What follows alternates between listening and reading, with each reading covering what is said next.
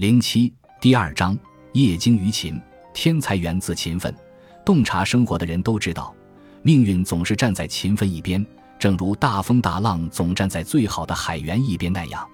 许多普通人经过不懈的努力，获得了伟大的成就。日复一日的平凡生活，尽管有种种牵挂、职责和义务，但他仍然能为人们提供各种最美好的人生经验。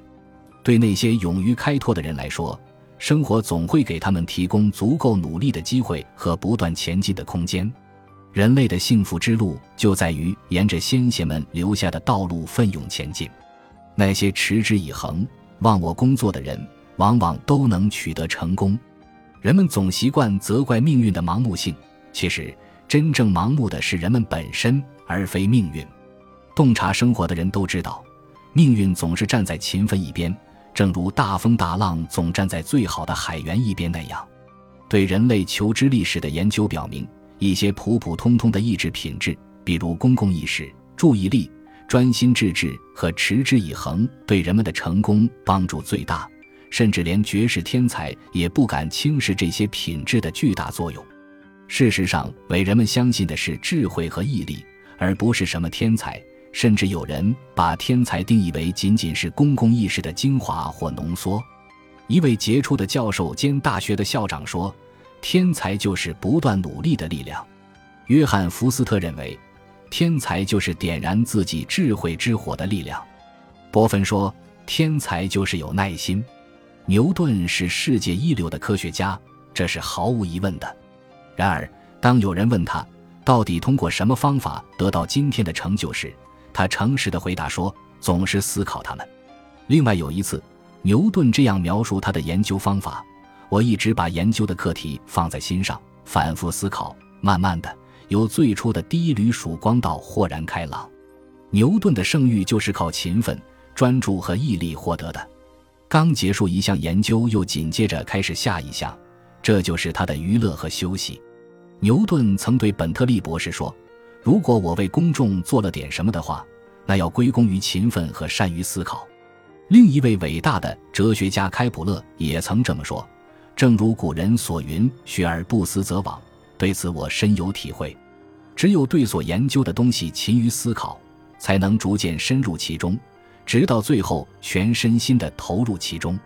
仅仅依靠勤奋和毅力就能取得非凡的成就，这让许多杰出人物开始怀疑天才是否存在。伏尔泰认为天才与常人只有一步之差，贝克莱认为所有人都是潜在的诗人和雄辩家，哲罗德斯则相信。每个人都能成为画家和雕刻家，果真如此的话，那么这位温文尔雅的英国人或许就不会大错特错。在卡诺瓦之死中，英国人曾询问哲罗德斯的哥哥，让哲罗德斯继续从事他的事业是不是他自己的意图。洛克、海尔特斯和狄德罗斯认为，所有人都具有相等的天赋，一些人只要在所从事的工作中善于掌握和运用智慧所运行的法则。就能脱颖而出，成为天才。然而，即使我们完全相信勤劳所创造的奇迹，也完全承认那些取得杰出成就的人毫无例外都是意志坚强、持之以恒的人。但很显然，如果没有超人的天赋，不论个人怎样勤奋和发挥自己的才智，也难以成为莎士比亚、牛顿、贝多芬或者迈克尔安杰罗。化学家道尔顿并不认为自己是天才，相反。他认为自己所取得的一切成就都应归功于勤奋和积累。约翰·亨特曾自我评论道：“我的心灵就像一个蜂巢，不是一片混沌、杂乱无章，而是规整有序。每一点食物都是采自大自然的精华。”从伟人的传记中，我们会发现，那些杰出的发明家、艺术家。思想家和能工巧匠在很大程度上都把他们的成功归功于不屈不挠的努力和专注。他们都是珍惜生命、惜时如金之人。年轻的迪士雷利认为，要成功就必须精通所学科目，而要掌握它，只有通过持之以恒的倾心钻研。因此，严格的讲，推动世界进步的并不是那些所谓的天才，而是那些资质平平却勤奋异常。不知疲倦之人，不是那些天资卓越、才华横溢之人。而是那些在任何行业都勤勤恳恳、埋头苦干之人。一个寡妇在谈到她那聪明异常而又粗心大意的儿子时，曾叹息：“唉，他缺乏持之以恒的决心和毅力，又怎能成大器？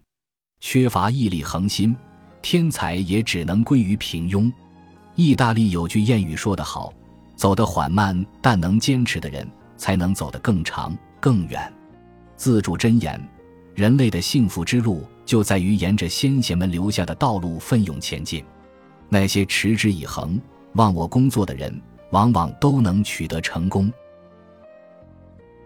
本集播放完毕，感谢您的收听，喜欢请订阅加关注，主页有更多精彩内容。